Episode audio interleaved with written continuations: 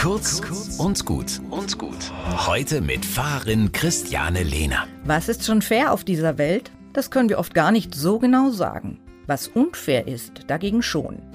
Die Verteilung von Reichtum, von Bildung, von Nahrung.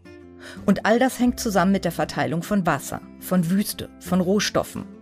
Wirklich unfair ist, dass die einen profitieren und die Benachteiligten niemanden haben, der sich für sie einsetzt. Vor 50 Jahren haben deshalb Menschen die Weltläden erfunden. In einem Laden in Holland haben sie Sachen verkauft, die es in Europa nicht als faire Waren gab. Kaffee oder Schokolade. In entfernten Ländern zu fairen Arbeitsbedingungen hergestellt und hier zu fairen Preisen verkauft. So wie eben bei uns, ohne Ausbeutung und mit Rücksicht auf Menschenrechte, Arbeitnehmerrechte, Kinderrechte. Wer fair ins Wochenende starten will, kann am Samstag ein faires Frühstück im Eine Welthaus in der Vierter Gustavstraße genießen. Und es gibt auch Infos über den nächsten fairen Schritt.